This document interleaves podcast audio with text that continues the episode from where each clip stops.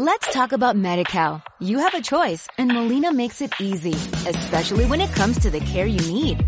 So let's talk about you, about making your life easier, about extra help to manage your health.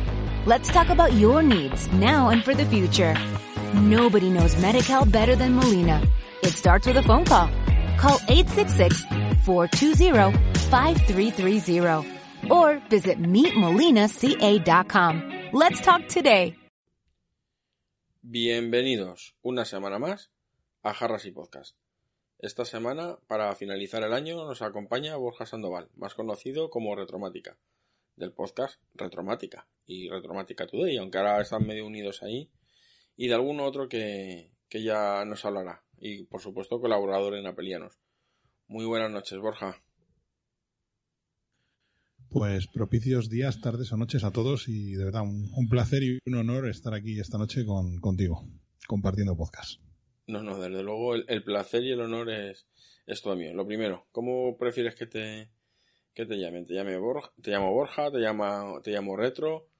Mm, sí, a mí Borja o Retro me da igual, pero vamos, Borja sin problema, que es mi nombre, vamos, no tengo nada, no tengo nada que ocultar.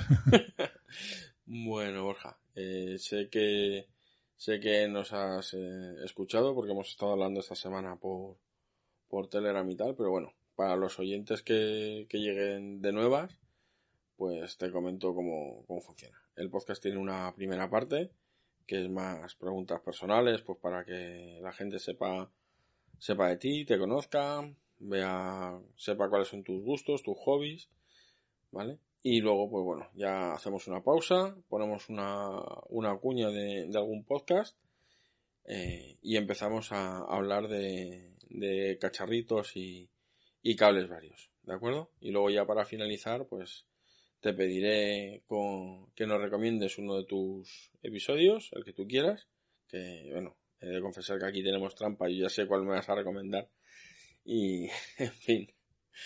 Y, nada, lo pondremos al final pues para que sea un poco de, vagón de enganche y la gente vaya a buscarte, ¿de acuerdo? Venga, pinta, pinta muy bien, ¿eh? Pinta muy bien. Solo me falta la jarra. La jarra de cerveza, el gin tonic, que yo me suelo tomar los viernes cuando grabo. Mira. Luego dentro de un rato, ahora que, hombre, uy, me estás tentando. ¿Has visto? Yo es que sin esto no grabo, macho. Yo, yo dentro de un rato iré a por él. Todavía tengo la cena por aquí bajando, pero vamos, en un ratito caerá seguro. Es, la gasolina del podcasting, ¿sabes? está claro. desde luego. bueno, Borja. Eh, cuéntanos, cuéntanos un, un, poco de ti. ¿Qué, edad tienes, Borja? Porque hemos estado hablando y creo que somos más o menos también de la misma quinta, ¿no? Yo, tengo una rima malísima, tío. Tengo 45 años. O sea, una rima fatal. Fatal, sí, sí, sí. Eh, y, lo, y, lo, peor de todo es que encima me vas a hacer calcular. Que, también, el, también el nacimiento tiene rima, ¿eh? Sí, también, también. Eres un También tiene WhatsApp. Bueno, ¿de dónde eres, Borja? Yo soy, iba a decir de Madrid, pero no, yo soy de Vallecas. los, de, los de Vallecas no, no, decimos que somos de Madrid, decimos que somos de Vallecas. Y cuando alguno te pregunta, ¿dónde está eso? En Madrid. Entonces, ya sí. Es, es, el segundo barrio más molón de, de Madrid después de Canillejas, tío. Bueno, bueno, tú ya sabes que esto, esto va por. Aquí las rivalidades entre, entre los barrios de Madrid son, son cojonudas, como se suele decir. Sí, sí, no, no, vamos. Escucha, yo tengo, yo tengo familia, yo tengo familia en el Valle del Cas, y sí, sí, es un sitio muy guay, muy chulo, pero es el segundo mejor sitio de Madrid, tío. Yo ahí ya sabes tú que el terruño, el terruño acaba, acaba tirando. Sí, desde luego que sí.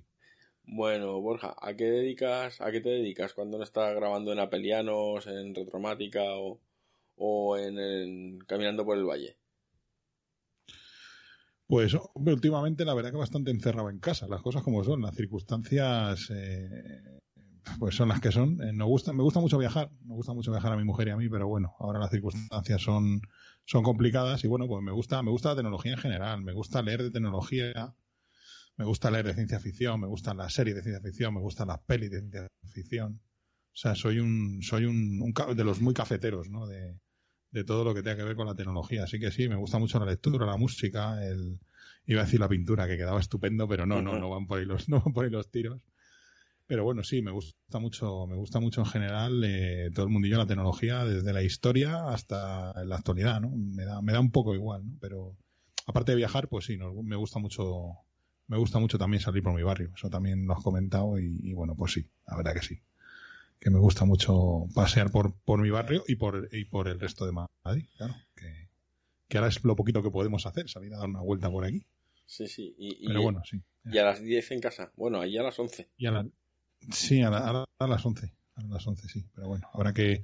Así que le voy a dar caña aquí. En última, los, estos últimos meses han sido mucho de caña de series, de películas, de revisitar clásicos incluso, de, antiguas películas que, había visto hacía mucho tiempo y las he vuelto a revisitar.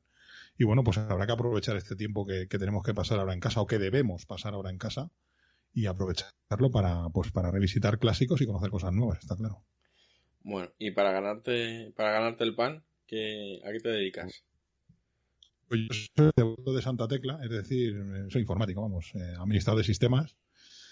Y bueno, pues cuando no estoy delante del ordenador eh, matando bichos, pues estoy trabajando, claro, aquí en, el mismo sitio. Pero bueno, sí, administrador de sistemas también. O sea, ya esto, esto ya es por vicio, como dice mi, mujer, lo tuyo es vicio. Sí, sí, veo, que tenemos más cosas en común de las que yo pensaba, Borja, pero muchísimas más además, ¿eh? Sí, más allá de la generación. Sí, sí. Bueno, Borja, cuéntanos, ¿cómo, cómo descubriste tú el mundo del podcasting? ¿Cómo llegas hasta aquí? Pues es una, es una historia mm, relativamente reciente, porque yo sí que conocía la existencia de, de podcast, iba a decir amateurs, pero no me gusta la, expresión. Eh, me, gusta más la expresión podcast libres, que no pertenecen a ninguna, que no son refritos de emisoras de radio. Yo era yo he sido de toda la vida consumidor eh, compulsivo de radio cuando evidentemente llegó Internet y se podían descargar los programas para escuchar en, en, diferido, porque bueno, pues soy oyente de algunos programas de ciertos horarios un tanto intempestivos, pues, eh, ¿por qué no decirlo, no? Oyente muchos años de La Rosa de los Vientos, de Milenio 3, de este tipo de programas, ¿no? Y cuando evidentemente te quedabas dormido ya porque no aguantabas más, mi forma de escucharlos era al día siguiente o a lo largo de la semana en formato podcast. Pero realmente mi, llegada al, podcasting fue cuando descubrí que había un universo de podcasts eh, eh, libres, de gente que lo hacía por vocación, que sabía muy bien de lo que hablaba además, cosa que me sorprendió. En cierta medida me sorprendió y en cierta medida no, evidentemente, pero, pero sí que mm, poder elegir los temas que podías escuchar y lo descubrí de una manera totalmente absurda, que fue leyendo un blog que se llama FacMac. Creo que se pueden decir nombres, no hay problema. ¿no? No, no, tenemos problemas con los para, patrocinadores ni nada. nada, el de Carlos Burges. De Carlos Burges, sí, efectivamente. Pues descubrí que había una cosa que se llamaba eh, Proyecto Macintosh. Yo en aquel momento estaba muy metido en el mundo Mac hace como ya, pues por lo menos cinco años o seis, quizá alguno más. Y empecé a engancharme a escuchar el Proyecto Macintosh, a tirar de los, del resto de programas de la red empecé a, aumentar mi abanico de, programas cada vez más y más y más. Y al final, pues dejé de escuchar refritos de la radio, salvo el que he comentado de La Rosa de los Vientos, que sigo siendo oyente habitual en formato podcast. Pero empecé a aumentar el, la escucha y ahora mismo, pues prácticamente el, el 90% de lo que escucho, que no es música, que no sea música, evidentemente, son podcasts. O sea, podcasts eh, libres, como digo yo, de aficionados, de, de gente que lo hace por vocación, porque le gusta el tema del que está hablando y porque lo conoce. Y así empecé. O sea, de, a raíz de un blog empecé a tirar del hilo y, descubrí un universo fantástico. Vamos, que eres una hormiguita inquieta, no, no te quedas ahí en la superficie. No, no. Cuando descubres algo te, te tiras ahí a saco. Yo quieto, nada, el otro día me recriminaban lo del tema de que cambia de Windows a Mac, de iOS a Linux, de no sé qué, que luego seguramente entraremos en eso. Pero digo, es que el día, el día que me quede quieto es que estaré muerto. O sea, ese día o estaré ya acabado eh, de la vida y dije, no me moveré del sitio, pero mientras tanto no voy a parar quieto. No, hombre, a ver, está bien lo de cambiar, lo de conocer al enemigo, ¿vale? Pero yo desde, yo también te digo una cosa, yo desde que hice el switch de, de Windows a Mac, ¿vale? Yo, por mi trabajo, yo soy informático también. Yo me dedico al, al mantenimiento informático y, y demás. Y claro, tengo que trabajar con Windows, ¿vale? Pero para trabajar, digamos, en ordenadores de los demás. El mío es un Mac y va a ser un Mac forever and ever. Vamos. Yo es que soy como, ¿tú te acuerdas de la película esta de de Constantine, la película de Keanu Reeves, aquella que, que estaba el tío que era capaz de ver el infierno y tal. Y hay un momento de la película que comenta que los gatos eh, son especiales porque tienen, tienen, están mitad en este mundo, mitad en el otro.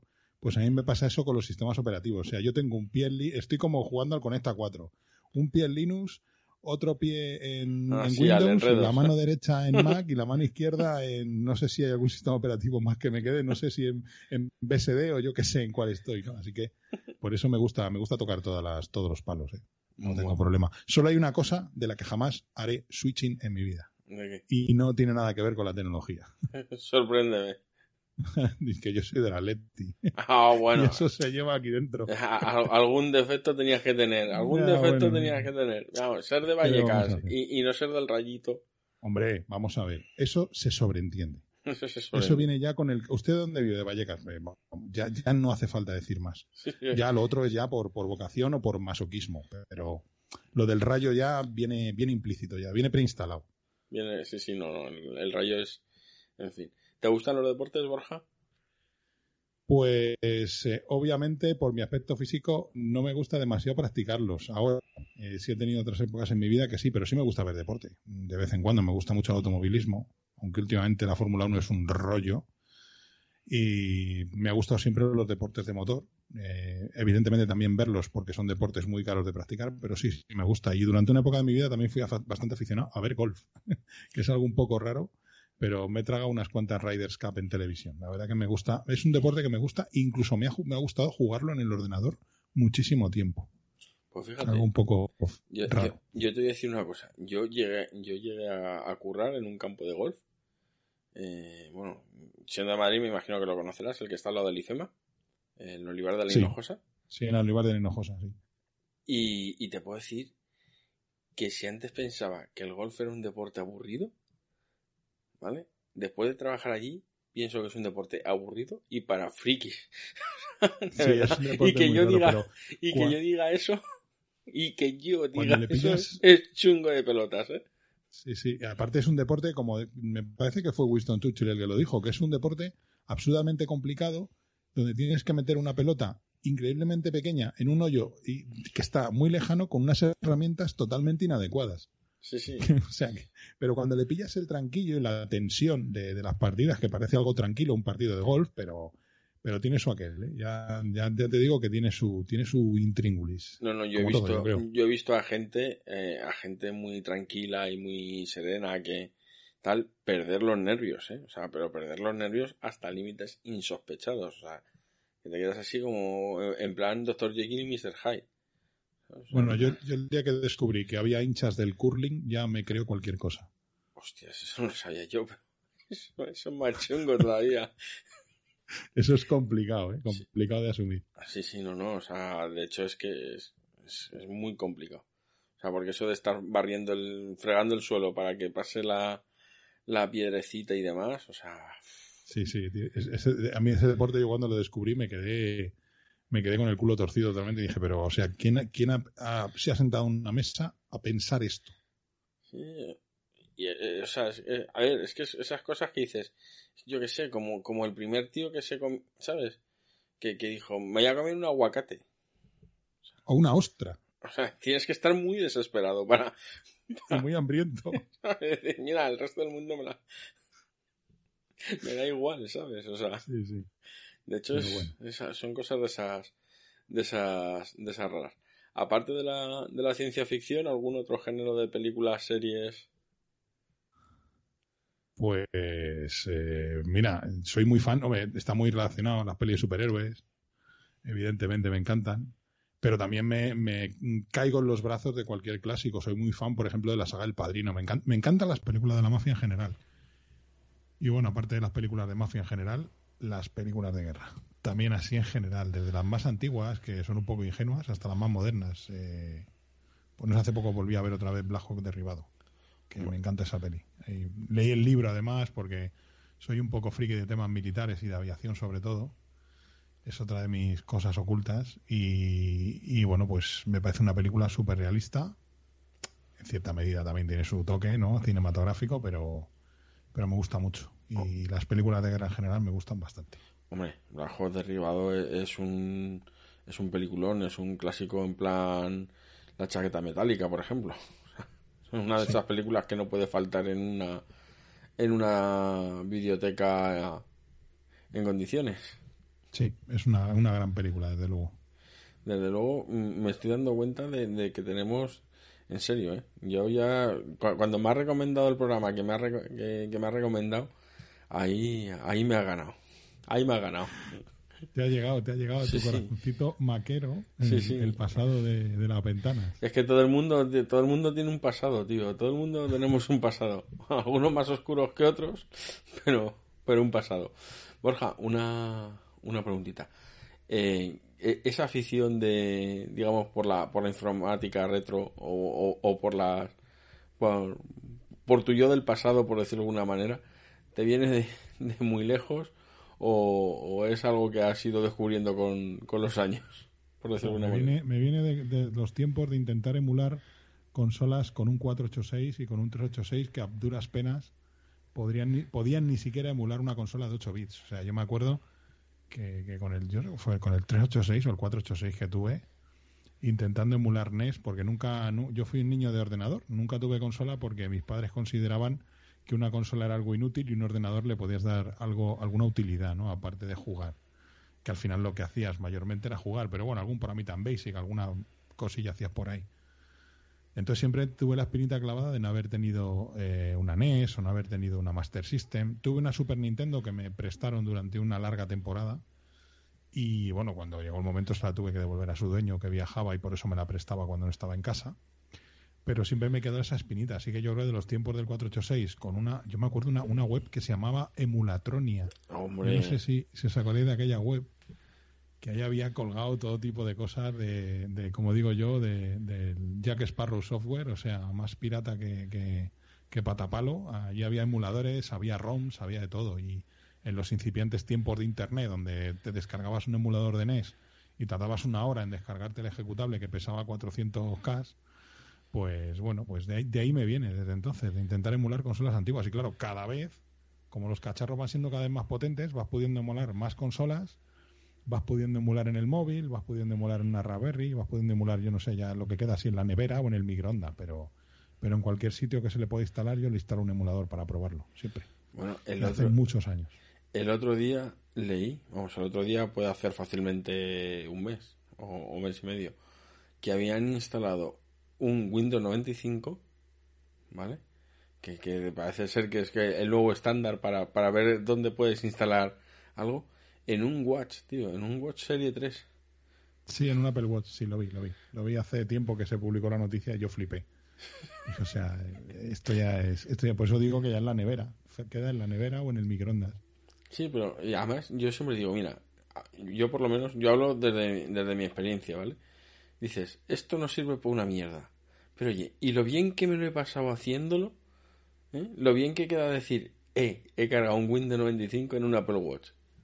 Oye, ¿has visto por ahí esas webs que, que tienen, pues por ejemplo, el, la famosa web esta del Windows 97 que hay por ahí, que es súper hortera, como muy de los 90, con un Windows 95 tuneado, que de hecho abres el navegador y te aparece la página de Geocities y cosas Sí, sí, sí. De hecho, eh, ¿quién fue? Eh, Alex Barredo en, en el Mixio. yo, estoy suscrito a, Mixio. Y la, lo, lo mando es Windows 93, perdón. Es, es una. Es o sea, hasta que así diciendo. La gente, o sea, ya lo que queda es dentro de ese Windows, tío, emular un Windows 3.1 o una cosa así. ¿Sabes? Hay, hay, por ahí una página web, a ver si encuentro la dirección y luego no sé si pone las notas del programa o te la paso para que le eches un vistazo. Está curiosa. Que tiene un montón de versiones de sistemas operativos de 8, 16 bits o sea, puedes eh, arrancar, por ejemplo, el Atari TOS, puedes arrancar un, Amiga OS, puedes arrancar un Windows 3.1 directamente en el navegador.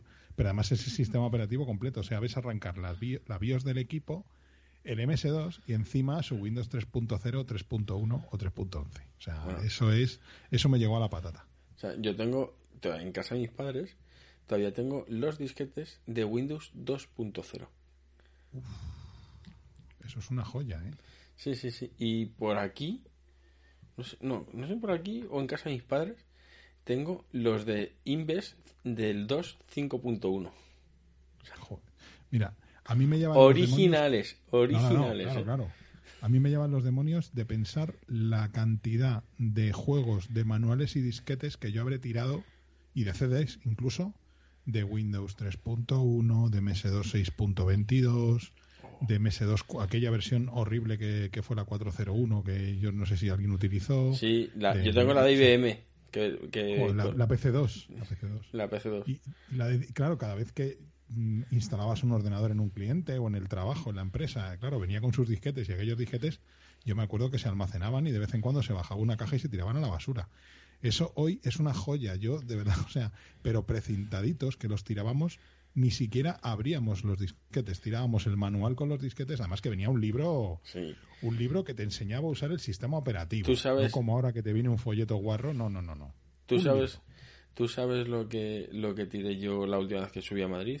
Hace, pues, yo creo que fue en junio que tuve que subir por un tema médico. ¿Sabes lo que tiré? Una caja, una caja con DBase 4 original, sin desprecintar. La llevé al punto, la, la abrí para sacar los disquetes, que los tiré en el contenedor de plástico, y los 32 kilos de papel, porque venía un tocho. Sí, además, la caja de base era como si viniera con dos guías telefónicas dentro, Sí, que eran sí. los manuales de software, y luego venía uno de manual de programación, me parece que era. Sí, efectivamente. O sea, Madre mía. y, y Pero la... eso no se tira, eso se avisa retromática y paso con el retromóvil a recogerlo. Sí, sí, o sea, pero... ¿Sabes lo que pasa? Lo tenía mi padre allí eh, almacenado en una especie de contenedor que tiene para guardar las cosas del camión y tal. Y me dijo, mira, esto, esto o, o lo tiras tú o lo tiro yo. Y dije, no, eh, y Qué ya joya. Llevaba esquivándolo, llevaba esquivándolo el, el tener que tirarlo años, pero ya es que, ya es que no me lo podía bajar aquí tampoco. Entonces dije, Yo lo que sí te ganas de conseguir algún ordenador, no sé si entre 286 y 486 como mucho, y ponerlo en marcha de nuevo. Con su, con su MS2 o con su Windows 95 como mucho. Me, me tira más casi el 286 y el 386 que el 486 Pues, para. Pues ejecutar WordPress 5.1, Lotus 1.2.3, todas aquellas cosas. Entonces, entonces no te voy a decir lo que lo que tuve que deshacerme hace, hace un tiempo. Al final me presento en Huelva un día de estos. Me tuve, que, me tuve que deshacer de mi colección privada que iba desde un desde mi primer dos, mi primer 386, ¿eh? 2 megas de RAM, 40 megas de disco duro, un 286, mi 486 de X4 a 100, ampliado a 16 megas de RAM y con una Sound Blaster original, Pero ¿dónde vas con tanta RAM? ¿eh? Eso no vas a usar nunca. un Pentium 166 MMX, Joder. ¿vale? Y ya luego el, el Pentium, no, perdón, Pentium no, el AMD K6, el, el 450 con la, cuando salieron, ¿te acuerdas las instrucciones? Las 3 de Now, aquellas Sí. que, que lo vendían, a- que era el MMX de, de Intel con otro nombre. Con otro Ah. nombre, exactamente. O sea, y, tuve que deshacerme de ellos, tío. Y Madre mía. eso más un más un 1512 que había modificado y en lugar de dos, disquet- de dos disqueteras llevaba una disquetera y un disco duro MFM de Uf. 20 megas. De aquellos que arrancaban y movías toda la mesa. Sí, sí. Sí, sí, que llevaba, ¿te acuerdas que llevaba dos fajas enormes de, del bus de datos ahí? Sí. Era, era tremendo. A mí cualquier día voy a ir un día al punto limpio y me tienen que sacar del contenedor de la chatarra electrónica. Sí, sí. Porque me voy a tirar de cabeza y voy a empezar a sacar. Esto, esto, esto para mi casa, esto, o sea, es una locura. Yo cada vez que voy a tirar algo a punto limpio, levanto así un poco la cabeza, miro a ver si veo algo interesante y cualquier día voy a ver algo interesante y voy a tener que poner cara de pena al encargado del punto limpio para que me deje. déjame bajar, déjame bajar. Yo, sí, a ver, lo que pasa que sí. Mira, yo, yo, yo te voy a hacer una pregunta. De, de todas las cosas retro que tienes, que seguro que tienes un montón por ahí, ¿vale? No tantas, ¿eh? no tengas que tengo muchas, pero algunas, algunas Bueno. por aquí, sí. ¿Cuál es, digamos, tu mayor tesoro? Eso que dirías, no lo tiro. No lo tiro. O sea, aunque, aunque me. Nada. Lo tengo clarísimo. Tengo aquí eh, un HTC G1. Bueno, realmente no es el G1, es el Developer Phone 1, el primer, el primer teléfono con Android. Mm, Bueno. Eso es una joya porque además está completo con su caja, está en un estado impecable, parece recién sacado de la caja, con su cargador. Con, lo único que falta es la parte exterior de la caja que lo recubría, porque era como una caja de estas que lleva como una funda de cartón. Sí, sí. sí. pero el terminal está impecable. O sea, yo no sé si lo encendieron dos o tres veces cuando, cuando se compró ese terminal y lo tengo, lo tengo, le tengo bastante cariño. Bueno, pues yo tengo, yo, yo te voy a decir, yo voy a confesar cuál es mi, mi mayor tesoro y algo que no, que Ah, bueno, y dos cajas de disquetes, perdona. Dos cajas de disquetes 3M sin desprecintar. Ah, eso, eso, eso, eso, ah, no. eso no es que no lo quieras tirar, eso es que lo estás acumulando ahí para luego venderlo En cualquier día ni eBay. a precio de, de sangre de unicornio. Yo, yo te voy a decir cuál es, yo voy a confesar cuál es mi mayor cosa. Un Commodore VIC 20 en perfecto estado funcional. ¿Vale? Eso es más antiguo. Yo es que E, ahí... y, y, y ese Commodore VIC 20 tiene una ampliación de memoria ¿eh? a 256 K de memoria. que no llevaba ni el Commodore 64. De estas que la metías por detrás era como un cartucho con tres em, con tres switch Con tres microswitches, sí. ¿eh? y, te- y vamos, de hecho tiene apuntado, tengo apuntado ahí, da- dependiendo de la posición de- del switch, lo que ampliaba, porque sabes que a- eh, es- eh, había muchos de esos programas que no eran capaces de, de- de localizar más de determinada memoria. sí. Entonces, para que no te, pa- para que no te dieran desbordamientos, stack overflows y cosas de esas, no, no te podías pasar de no te podías pasar de frenada. Entonces, ese es mi mayor mi mayor tesoro. Yo que cuando me mudé tiré muchas cosas y, y regalé otras y ahora me estoy arrepintiendo, pero, pero muchísimo. Como por ejemplo mi primer ordenador, que es, en- es muy difícil de encontrar en España y, eh, y tengo idea de dónde puede estar y cualquier día voy a subir a ese desván y voy a hacer allí una, una escabechina hasta que lo encuentre. Sí, sí. Oye, ¿te, te acuerdas aquello que te di hace 17 años? Sí, sí, sí, sí. sí, sí, esa- esas cosas Cualquier día lo recupero. esas, esas cosas pasan, esas cosas pasan. Pero bueno, no- no- en ese momento no le das tanto valor como ahora. No, la verdad es que esto es como todo. Es, es muy fácil juzgar con el periódico del día siguiente, ¿sabes? Entonces, pero vamos, yo creo que esa- esas cajas, guárdalas, que de aquí a, a cinco años Sí. empiezan a, a tener un valor ya... En fin, Incluso para alguien que las tenga que utilizar, típico sistema embebido o empotrado que tiene una disquetera de tres y medio y, ay, pues no hay disquetes. Voy a buscar en eBay.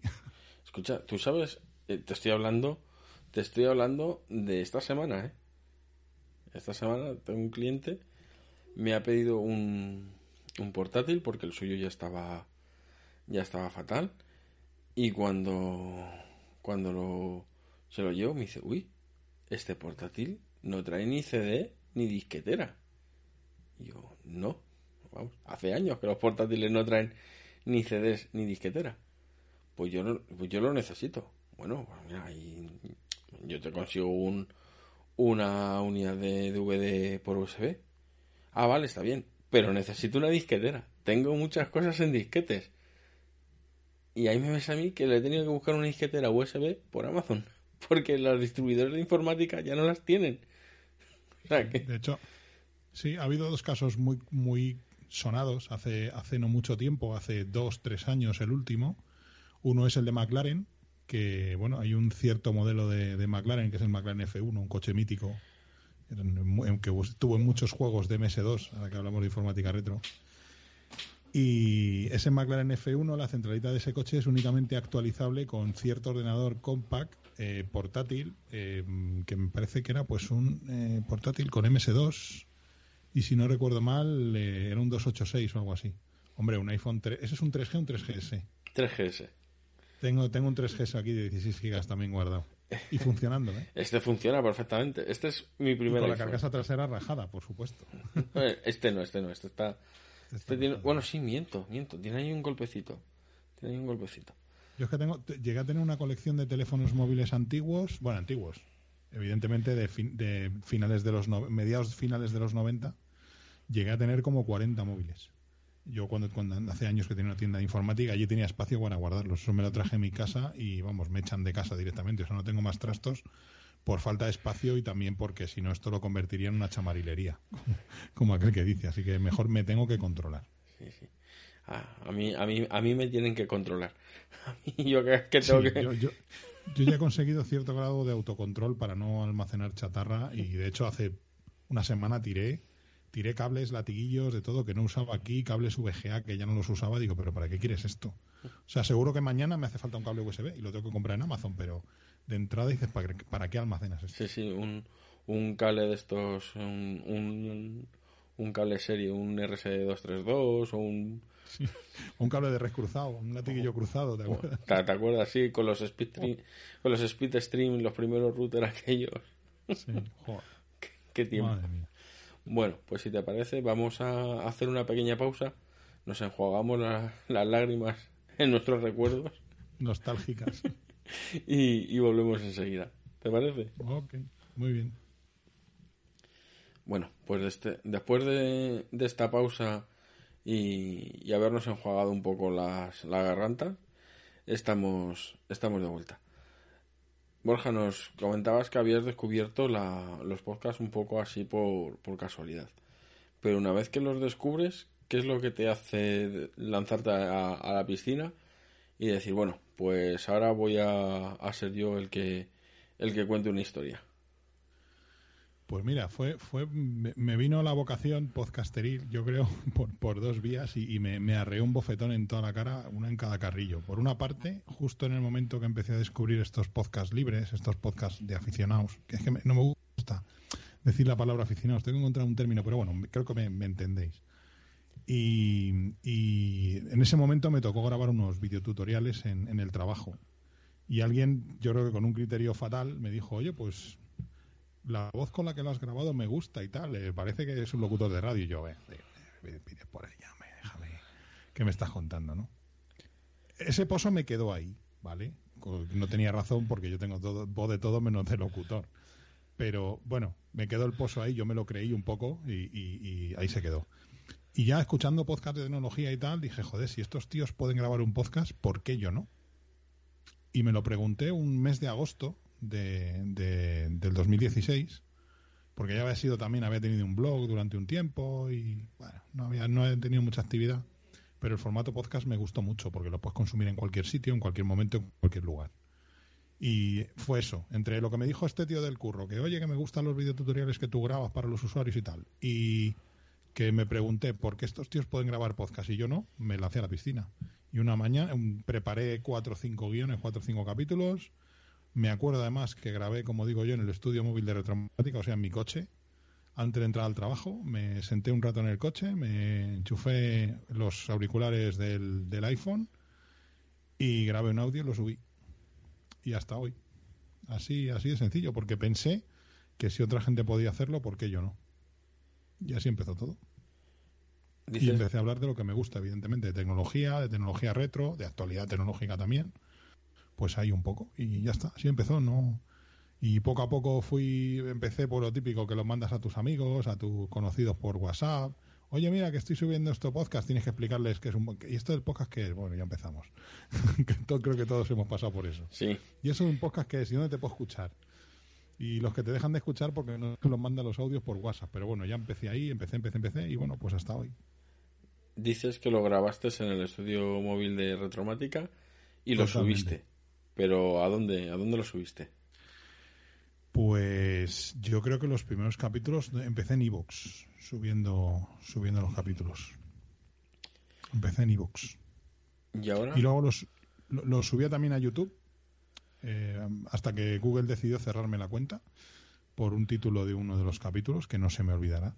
Y ahora, ahora estoy con Spreaker. He pasado, también lo subo a Evox, también está colgando el feed de, de, de Evox del de Spreaker, pero el alojamiento es Spreaker, porque me gusta mucho la aplicación que tiene y porque ahora mismo me he vuelto un súper tacaño y estoy monetizando el podcast con la publicidad de Spreaker. Por lo menos para pues sacar, para pagar un micrófono de vez en cuando que tienes que comprar, o para pagar la mesa, o para pagar el propio alojamiento de Spreaker, que claro, cuesta dinero. Pero me gusta mucho la aplicación móvil que tiene, me da muchísima flexibilidad para grabar. Bueno, eh, para, para aquellos que no la conozcan, como en mi caso, cuéntanos por qué te cerró la cuenta a YouTube. Porque sí que te he oído esa anécdota un par de veces, pero Sí. nunca has entrado ahí en... Pues grabé, gra- espero que no, que no, que ningún bot, ni ningún spider, ni ninguna cosa rara escuche este capítulo, porque lo mismo, lo mismo te lo, también te lo, te lo restringe, no te lo cancelan. No creo, ¿no? Pero bueno. Eh, Grabé un, un capítulo hablando de la implicación de IBM en el holocausto. Porque vendieron ordenadores a Alemania nazi para hacer el conteo de prisioneros en los campos de concentración. Y grabé un capítulo contándolo. Al principio grabé varios capítulos así bastante densos de historia de la tecnología, y uno de los ordenadores del sobre los ordenadores del proyecto Manhattan, sobre los ordenadores del Apolo, y grabé este capítulo y le puse ese título, IBM y el Holocausto. Lo subí a, a iVox, lo subí a, se replicó en YouTube también, y al cabo de un par de días me llega un bonito correo que se ha cerrado la cuenta de la cuenta de Google que además se llama era retromática@gmail.com. Así, era estupenda, divina y me la cerraron. Y no, podido, no he podido recuperarla, esa cuenta ya está ahí con una marca, la marca del diablo, ya no la puedes volver a abrir con el mismo nombre y pedí explicaciones y nunca me las dieron. Claro, perdí ya no solo YouTube, pedí YouTube y no estaba monetizado el vídeo, evidentemente. Perdí la cuenta de YouTube, la cuenta de Gmail, todo lo asociado a esa cuenta de Google y por supuesto el login. Así que dije una y no más, Santo Tomás, no subo más podcast a YouTube. Se acabó. Qué, amable es la gente de Google, oye. Qué simpático. Viva la libertad de expresión. Sí, sí.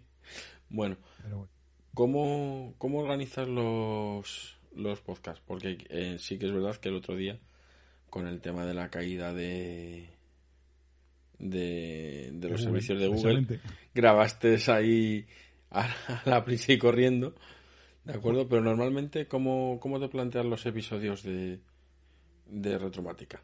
Pues hombre, hay, hay mm, dos tipos principales de capítulos. Los que grabo yo, como digo, a calzón quitado, que es eh, eh, cojo el micro y me pongo a hablar, eh, que son normalmente los de temas de actualidad y temas así más de pues de los cacharritos que compro y de lo que pruebo pero los capítulos de verdad de historia pues requieren mucha documentación. Eh, me empiezo a leer mucho, empiezo a documentar, guardar enlaces de documentación que encuentro en Wikipedia, en otros sitios web, en noticias. Tengo, de hecho, mm, guardadas varias páginas donde...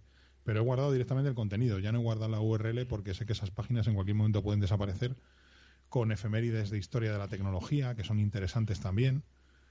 Y bueno, pues documento muchísimo. Intento no cometer errores históricos, aunque de vez en cuando, pues evidentemente, como a todo el mundo, me patina el embrague y meto la pata.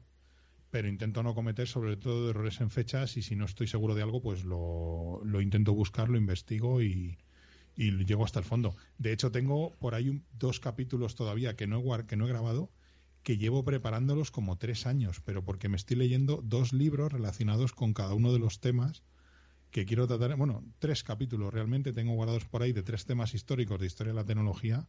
Y ya te digo, llevo casi tres años leyendo documentación. De vez en cuando cojo, me leo unos cuantos documentos o papers o algún libro que he encontrado por ahí sobre esos temas. Y yo creo que esos capítulos van a ser los más difíciles de parir de, de la historia porque me está costando muchísimo armarlos porque son temas muy complicados y muy extensos. Y hay, hay veces que me lleva semanas un capítulo como el que el que comentabas antes que te ha gustado, que es el que voy a recomendar, me llevó bastante tiempo recopilar toda esa información, leerla y muchas veces refrescarlo, porque hay capítulos que sí los he vivido como ese, pero hay otros capítulos que no, porque son temas de los años 40, años 50, años 60, que yo evidentemente no estaba ni en proyecto. Entonces cuesta, cuesta preparar eh, y documentarse para no cometer errores, aunque a veces meto la pata como todo el mundo. Vale, una vez que lo tienes ya, digamos, el guion el guion preparado, que ya lo tienes, digamos, listo y dices, ah, me siento y, lo grabo. Cuéntanos, ¿cómo, ¿cómo lo grabas? Ahí necesitamos carne, carnaza. ¿Qué cables, qué micros? cables, aparatos, micros. Pues me gusta mucho grabar con el móvil o con el iPad. Lo que pasa que la calidad, pues evidentemente, de los micrófonos que, dispongo para esos cacharros no, no es la más apropiada. Eh, pero para un capítulo largo, pues suelo utilizar eh, el ordenador principal que tenga en ese momento. Eh, digo el que tenga en ese momento porque como voy cambiando tanto, hasta ahora utilizaba un, PC, una torre, un Ryzen 5, un PC montado por mí. Ahora tengo un MacBook Air, que es el que estoy utilizando para grabar esta noche contigo y, Ahora bueno, tengo pues un MacBook Air, ahora tengo un MacBook Air, un M1, un M1. M1, M1. Ahí recochineándote. Pero bueno, que a lo mejor dentro de dos meses me, ha, me la ha jugado, me ha aburrido y tengo otra cosa. Pero bueno, de momento estoy grabando. Suelo grabar siempre en un ordenador, aunque sí que a veces utilizo el iPad para grabar y ahí al iPad sí que le puedo enchufar la mesa y demás con un adaptador USB. Pero me gusta más estar en mi, en mi mesa de trabajo sentado con mi micrófono y con mi, con mi silla cómoda y poder grabar tranquilamente. Uso una, una mesa Euphoria UM2 de Behringer, muy básica, muy sencillita, y un micrófono también de Behringer, un, un UM1 me parece que es. Sí, no, C1, C1, perdón. Estaba mirando el modelo, ni me acordaba. Todo muy económico, entre mesa y micrófono no llega a los 60 euros. Y un brazo de micrófono, que ha sido el último que he incorporado, un brazo de Neewer, porque hasta ahora utilizaba el micrófono con una peana en la mesa, pero cualquier golpecito movimiento en la mesa se transmitía al micrófono y no quedaba bien. Así que eso es lo que uso para grabar en fijo. Y luego en movilidad, pues es que uso incluso los cascos del iPhone o unos auriculares de HTC que tengo por aquí que tienen un micrófono realmente increíble para lo que son, que son unos auriculares de móvil. Así que grabo mucho también con el, con el móvil porque en cualquier descanso del trabajo, pues a lo mejor estoy tomando café en la cocina y me pongo los auriculares y grabo un capítulo. O me siento un rato en el ordenador a tomarme el desayuno por la mañana y aprovecho esos 15 minutos para grabar un capítulo rápido, 15 o 20 minutos. Así que también uso mucho auriculares y micrófonos eh, portátiles mini jack. Me gusta bastante. ¿Y la edición? Porque bueno, me imagino que los programas que grabas así en el trabajo y tal, edición la justita tirando a ninguna. Pero luego los que grabas en, en casa, ¿cómo, ¿cómo, los editas? ¿Qué, utilizas para, para editarlos? Pues utilizo normalmente Hindenburg lo compré hace mucho tiempo en una oferta que salió. Eh, hay dos versiones, me parece, de pago de Hindenburg. Tengo la más económica, que para lo que yo hago me, sobra. Y me resulta un programa muy cómodo, porque no tiene tantas opciones de audio como Audacity, pero para insertar una cabecera, cortar algún trozo que, que te han llamado por teléfono, que has tenido que parar, o lo que sea, y ajustar un poco los niveles, es más que suficiente. De todas maneras, yo creo que, que la versión Journalist el 90% de, de las ventas en España fue el día de la radio de, creo que fue el 2017. No, 2017 pues no, 2015, que lo pusieron a dos pavos ese, ese año. Lo sí, a mí no sé si me, a mí me costó un poco más, no sé si fueron 8 o 10 euros, pero me costó muy barato. O sea, de oferta también, por el programa creo que de normal cuesta 60 o 50 por ahí. No, no, cuesta no, me costó. No, no, cuesta más, cuesta más. ¿Cuesta más? Sí, cuesta, no sé, 90 o ciento y pico. Y, ya te digo que hubo un año que lo pusieron a 2 euros. Vamos, yo lo compré sin tener Mac. Con el otro.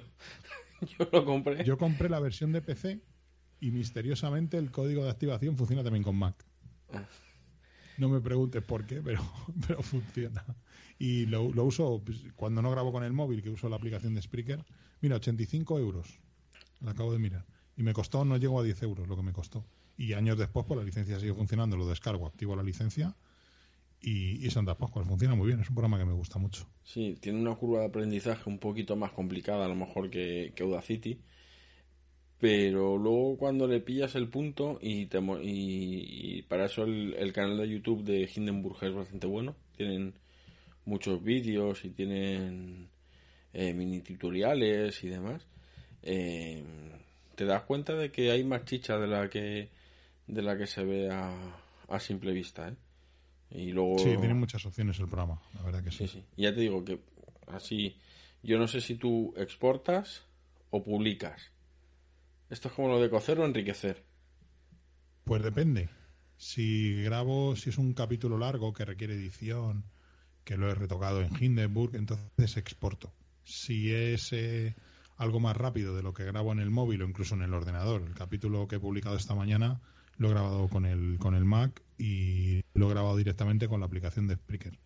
Luego lo que hago es que de vez en cuando tengo un programa de estos que me suscribe al feed y me descarga los capítulos MP3 y los guardo. Los que no tengo yo editados y guardados en mi, en mi almacenamiento personal, pues me los bajo de Spreaker porque evidentemente el almacenamiento de Spreaker es finito y cuando pasan unos meses o un año tal, pues voy borrando capítulos antiguos. Pero normalmente o publico o, exporto en función del dispositivo que use y el tipo de capítulo que sea. No, no, no, creo que me he expresado mal. En Hindenburg exportas ah, no, o publicas. exporto siempre. Pues busca la opción de publicar, que te va, te va a molar porque te hace una normalización a menos 16 luz, que es el, el sonido de radio y demás, y tiene ahí unas opciones de audio que si no lo sabes te pasan desapercibidas. Pues fíjate que nunca lo he hecho. ¿Ah? ¿Has visto? ¿Has visto? No, nunca, nunca, es que esto, esto me encanta, nunca te acostarás sin saber una cosa más. Por eso decía, es como, lo, de, es como lo de cocer o enriquecer, ¿sabes? Sí, no es lo mismo. No, no, es lo mismo, es como tú cueces o enriqueces. Yo me he ido por otro lado, me he ido por los cerros de No, no, sí, ahora vamos a volver sobre tu almacenamiento personal. Tú tranquilo. Bueno. Tú tranquilo. que no, te lo digo porque yo lo descubrí también un poco de, casualidad. Creo que se lo escuché a, a, a Emilcar. Y, a ver, está hecho en teoría para que tú publiques directamente el, eh, eh, a la nube, ¿vale? Pero puedes, le haces el lío, le dices que tienes un servidor de FTP en tu escritorio y él te crea una carpetita y te genera, vamos, es que de hecho te genera hasta un feed, te, genera hasta un, hasta un fichero XML con el con un feed. Interesante. Sí, sí. Échale, échale un ojo a. Échale un ojo, sí. Échale un ojo a esa, opción. Nos hablabas de, de tu almacenamiento personal yo que te escucho, tanto en Apelianos como en Retromática, sé que te refieres a un, a un NAS. Ya no, sé a cuál exactamente, eso es otra cosa que te quiero preguntar, pero mm, ¿no, ¿no te has planteado el publicarlo y almacenarlo directamente en, en tu NAS y así evitar posibles caídas? ¿Sabes lo que pasa? Que todos los eh, servicios que impliquen que alguien tiene que acceder a mi infraestructura, eso no me gusta. O sea, yo no me gusta tener una página web publicada en mi casa eh, y gente conectándose desde fuera sin yo tener control de quién está entrando y descargándose el contenido. No me lo he planteado nunca el tener un servidor web en casa. No, no sé, o tener el feed o tener el almacenamiento aquí. No se me ocurriría. No, de hecho, no, no lo haría nunca. No, no me gusta esa opción. Desde el punto de vista de la seguridad me parece me parece problemático. Me parece que te va a crear más problemas que, ventajas. Ok. Nos hablabas de que te gustaban las películas de, de ciencia ficción, las de la mafia, las de guerra y en los podcasts. Uy, pues aparte de pues, tecnología, que, es que es muy muy muy diferente. ¿eh? Eh, escucho muchos podcasts de tecnología, escucho algunos podcasts de noticias, algunos diarios personales y también algunos podcasts de temática militar. ¿Vale? Podcast de la mafia no sé porque no he encontrado ninguno. Seguramente lo habrá. Hombre, de mafia no, pero de asesinatos. Militar y de Sí, posiblemente, posiblemente. Y bueno, Crónica en Negro, que va un poco por ahí, ¿no? Eh, Crónica en Negro es. Un podcast también me gusta mucho. A mí va. Y, también de historia y de, historia y de, de, temática militar y de aviación. También escucho bastantes podcasts. Bueno, si ahora cogiéramos tu podcatcher, porque supongo que lo escucharás en un podcatcher y no hay como los animales descargando los MP3. Que... No, no, como con un podcatcher como Dios manda. que, en primer lugar, ¿qué podcatcher y qué nos encontraríamos? A ver, así échale un ojo a tus suscripciones. Pues mira, utilizo, utilizo podcast desde hace muchísimo tiempo. Eh, de hecho, tengo una suscripción de estas Pro que cuando cambiaron al modelo, yo había comprado la aplicación, vaya, y cuando cambiaron al modelo de, de pago por suscripción e hicieron la aplicación gratuita, pues me dieron una cuenta super, super pro de estas Forever and Ever. O sea, soy tengo la, suscripción más top eh, para siempre, ¿no? Y aquí tengo pues de todo. Eh, tendré como, yo calculo que 60 o por ahí suscripciones. Pero hay muchísimas cosas. Pues no sé, pues por ejemplo está... Anda, mira, qué casualidad, Jarras y Podcast está por aquí. No sé, tengo, tengo mucho. A ver, no sé por dónde empezar. Eh, pues hombre, tengo, tengo clásicos que yo creo que todo el mundo del podcasting de la tecnología en España escucha, pues como Emilcar, tengo a tengo a, Mixio de Alex Barredo, por supuesto tengo el feed de Apelianos, evidentemente. Hombre, hombre. No sé, tengo sí, los míos, evidentemente, mis podcasts también están. Tengo algunas cosas un poco más exóticas, pues por ejemplo eh, eh, los podcasts de Pedro Sánchez, Síndrome Casandra, tengo también eh, la extraña pareja, eh, podcast de motor como Histo Racing de un compañero de Apenianos que, me gusta muchísimo, Carlos, un saludo de aquí. Esto como lo de mamá puedo saludar, del precio gusto. tengo un, eh, mira, aquí tengo un podcast, por ejemplo, que me gusta muchísimo, que es Radio Skylab, que trata sobre temas, sobre temas de astronomía, astronáutica y ciencia. Me encanta. Radio Skylab me encanta. Eh, no sé, tengo por aquí el podcast de Oliver Navani, también compañero de Apelianos, de Julio César, también el gato de Turing, no sé, hay por aquí el tema de, historia mezclas, y militar exóticas. Niebla de, temática militar. Sí, historia y, Niebla de guerra, histocast, tengo por tierra, mar y aire, tengo también motor y al aire, también que se prodiga un poco, pero cuando lo hacen eh, pues, pues lo bordan, casi siempre, o siempre, mejor dicho. Pues no sé, tengo por aquí también, a ver qué más, qué más, qué más, qué más. Tengo por aquí Amando la Cabina, que también es de un buen amigo, un podcast de cine. Bueno, sé, hay por aquí un poco de todo. A ver, de, de, historia, ¿qué más tengo por aquí? He dicho Niebla de Guerra ya, he dicho Istocas, he dicho también Por Tierra, Mar y Aire, he dicho eh, Motor y el Aire. Bueno, son más que historias, son de, son de temática militar. Bueno. Así que tengo por aquí también a los, a los amigos de WinTablet, o sea que ya he visto Mecánica Pod. ¿Te gusta? te, gustan, ¿Te gustan los romanos? Los romanos también. Sí. Los romanos murcianos, ¿no te refieres? no, no, no. ah. No, no, la, la, la historia de, de, Roma. Ah, pensaba que te referías a... Ya, están locos estos romanos. Que, me da muchísima risa. así está muy bien. La historia de Roma, sí. sí. ¿A qué podcast te refieres? El ocaso de Roma. No, ese no lo tengo en el, en el podcast. Pues búscatelo. Te pues otro para la saca, venga. ese, ese, te va a molar. O sea, fíjate que a mí me gusta... Sí, los romanos también y tal, pero muy bueno, ¿eh? Muy bueno. Es de un profesor. Y, y, viendo lo, lo, que tienes, la calidad que tienes ahí, no, no le va a ir a la, a la zaga. Pues al, apañado. Ya está. Bueno, una vez que los que los tienes, eh, ya te lo tienes grabado y demás, lo subes directamente a, a Spreaker y de ahí cuelga el, el feed a, a iVoox o, o, lo, o lo subes a iVoox directamente, ¿cómo lo haces? Pues hace poco la lié, la lié porque yo las alojaba normalmente en Spreaker y tuve que hacer un cambio en el feed, que es ponerlo justo al contrario. Es, eh, ahora mismo los estoy alojando en Spreaker y es iVoox el que coge los capítulos desde Spreaker. Porque bueno, pues ya digo, me puse en modo súper tacaño y dije, qué leche, aquí voy a monetizar, voy a meter un anuncio al principio y otro al final y así me pago algún vicio que tenga al año. Yo creo que no molesta tampoco demasiado escuchar un anuncio al inicio y otro al final del podcast y bueno, pues es una manera de, de sacar unas, unos eurillos. O sea, bueno. eres un chico, eres un chico Spreaker. Te iba a preguntar qué opina más de la monetización, pero creo que lo has dejado bastante claro. Sí, la monetización sí, pero depende. A mí es que no, esto de andar pidiendo que si Patreon, que si aquí tienes mi cuenta de, de, PayPal, de que eh, no me gusta demasiado.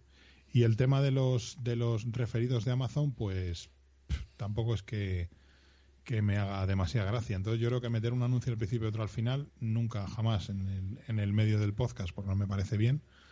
Pues bueno, y como patrocinador no tengo, porque soy un, pringadillo y, ningún patrocinador se acuerda de mí, pues pues dije, pues mira, la mejor manera es Spreaker, al fin y al cabo tienes que pagar 7 euros al mes, pero con lo que te vas sacando al mes de los anuncios, pagas eso y sacas un poquito más, pues para ir acumulando ahí, pues lo típico, comprar alguna mesa, algún micro, alguna cosa de estas. Así que monetización sí, pero depende de cómo. Pero sin pasarse, ¿no? Sin, pasarse. Bueno, como no tenías suficiente con Retromática y con tu colaboración en, en Apelianos, hace poco has sacado un, un nuevo programa, ¿no? Sí, iba a decir eso de que ese es mi podcast más personal, pero queda como un poco pedante. pero sí, es, es algo personal porque eh, vivo en un barrio que siempre ha tenido muy mala fama, muy mal nombre. O sea, hablabas de Vallecas en algunos círculos y prácticamente te miraban como si fueras un delincuente, ¿no? Eh, cuando empezó todo este tema de la pandemia y la cosa se puso complicada en Madrid, encima añadimos con que éramos una de las zonas con mayor incidencia de, de por el COVID. Y dije, qué narices, aquí hay, que, aquí hay que hacer algo. ¿Y qué voy a hacer? Pues grabar un podcast. grabar un podcast y contar cosas de Vallecas, eh, contar lo que pasa en el barrio y también, más que lo que pasa en el barrio, las cosas que me pasan en el barrio, un poco que sean interesantes, creo yo, que son interesantes, y también contar un poco historias de, cosas antiguas y, y de Vallecas que hay mucho que contar y muchas historias ocultas que de hecho yo estoy descubriendo muchas, leyendo para nuevos temas para el podcast. Estoy descubriendo cosas de mi propio barrio que yo mismo no conocía o incluso cosas que yo mismo ya no recordaba y que había olvidado. Así que dije, esta es la mía y a grabar un podcast del barrio. Y ya está, poquito a poco, a ver si retomo otra vez un poco la rutina de Crónicas del Valle, pero es un proyecto que estoy muy ilusionado y que me gusta mucho. Bueno, yo, yo te pido perdón porque no sé por qué, Pensaba que era Caminando por el Valle. No, Crónicas del Valle. Ya, ya, pues lo, he dicho mal. lo he dicho mal. Espero, que pues los, problema, eh, espero que los oyentes lleguen hasta aquí antes de. antes de. de decir, estos dos frikis, Sí, vamos. Había otro que es Caminando por el Valle, sí. De hecho, cuando estuve buscando un nombre para el podcast, eh, lo vi, lo vi, lo de Caminando por el Valle, y digo, ah, mira, qué, qué curioso, ¿no? Es muy parecido. Sí, no, es que me, me, yo estaba seguro mm, de que era, de que era así, así que te, te pido, te pido no pasa perdón. Bueno, Por favor, faltaría más. ve, ¿cómo, cómo te podemos localizar? ¿Dónde te, danos ahí tus, tus métodos de, de contacto para que te buscas, eh, buscáis eh, Retromática en Twitter. eh, ahí publico tanto las noticias de los capítulos de las nuevas publicaciones de Retromática y de Crónicas del Valle. Y en cualquier podcatcher, en, en iTunes, bueno, perdón, Apple Podcast, no, siempre si- sigo diciendo iTunes, soy un, soy un clásico. También podéis escuchar, también podéis buscar Crónicas del Valle y Retromática y ahí por ahí estoy. Algún, algún correo por si alguien te quiere donar más cajas de disquetes. Sí, bueno, de hecho, he tenido alguna donación de algún oyente. Tengo por aquí una, una PSP que me donó amablemente un oyente, una PSP que está prácticamente nueva, o sea, tendrías que verla. Y aquí la tengo, que me he hecho unas partiditas al Gran Turismo y, y, al- y alguna cosa más que... Yo, Así que algo, algo- alguna cosa me han donado ya, sí, sí. yo, yo tengo la original, la, la primera, la primera que salió, la tengo que me la, me la regalaron. Sí, Y la tengo por ahí- la que sí. me han dado a mí, sí. Y tengo por ahí todavía algún, algún que otro, algún que otro UMD, que es uno de esos formatos que, que dices, gracias, gracias Sony por, por traer al sido más práctico y le he metido una, una memory stick que tenía por ahí por un cajón de 32 gigas. Y ahí le Hostia. entran unos cuantos VMDs. Sí, sí, sí. Pero de verdad es que yo, yo creo que, que Sony nunca dejará de sorprendernos con, con ese tipo de, de tipo decisiones. de, de salidas del tiesto. Sí, de verdad. Es que, en fin. Bueno, el correo, por cierto, correo nada más. info arroba retromática.es. Ahí podéis mandarme lo que queráis. y ahora, y ahora llega el momento que hemos estado haciendo hype durante todo el programa. Sabes que desde que colaboro con eh, integrado Jarras y Podcast en el Magazine por momentos, a, a los nuevos invitados les, les pedimos que nos recomienden uno de sus programas, el que ellos quieran, por el motivo que sea, porque es el que más les gusta, porque piensan que es el que mejor les ha quedado o el que más eh, poder de, de atracción, por decirlo, o de enganche pueda tener de, de sus programas. Recomiéndanos uno, porfa. Pues mira, ha sido un capítulo que. Ha sido el capítulo que más personas me han dado la enhorabuena porque les ha gustado y porque les ha traído muchos recuerdos. Ha habido otros, pero ese ha sido, ese ha sido brutal. Que fue el del aniversario de los 25 años del Windows 95. Sí. Ese, ese podcast, yo no sé que, que ahí se me, alinearon, se me alinearon los planetas o vino el mismísimo Bill Gates y Steve. Bueno, yo preferiría que hubiera venido de Steve Ballmer. Me parece un tío más divertido que Bill Gates, las cosas como son. Aunque casi destruye Microsoft. Pero fíjate, lo único que me- yo creo que lo único que me faltó en el podcast haber metido el famoso developers, developers, developers de Steve Ballmer. Pero ese fue el capítulo que uno de los capítulos que más cariño tengo y uno de los capítulos que más ha gustado, la verdad. Y que resume muy bien, pues un poquito retromática, ¿no? Hablando de tecnología antigua y también de moderna. Yo te lo he dicho antes cuando hemos hablado por, por Telegram.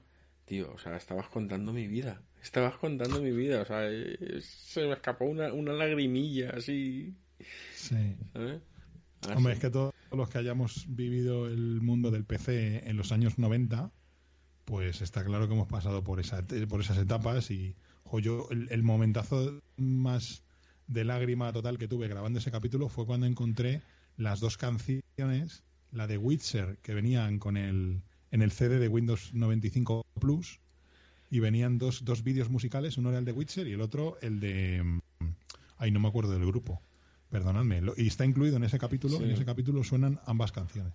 Y joder, eh, volver a ver ese vídeo o sea, en un ordenador moderno, aquí en un monitor ultra HD, no sé qué, tal, con no sé cuántos colores, y tú te acuerdas que lo veías en tu monitor de 14 pulgadas, CRT, Mm. que tardaba en cargar el vídeo en el CD un siglo y, joder, Y pues, en el es mejor que de los- me, me llegó. Y en el mejor de los casos, a 800 por 600. Eh, efectivamente, o 640 por 480 como lo vi yo la primera Sí, vez. sí, por eso digo que en el mejor de los casos, que decías, ¡oh! ¿Cómo se ve? ¿Cómo se ve? ¿Dónde vamos a llegar? Bueno, yo me comprometo, me comprometo contigo, Borja, a cuando todo esto pase, y puedas subir a Madrid, te voy a donar, voy a, voy a hacerte una, una donación de un manual original de Windows 95, Oh, otro de Windows 2000, ¿vale? increíble.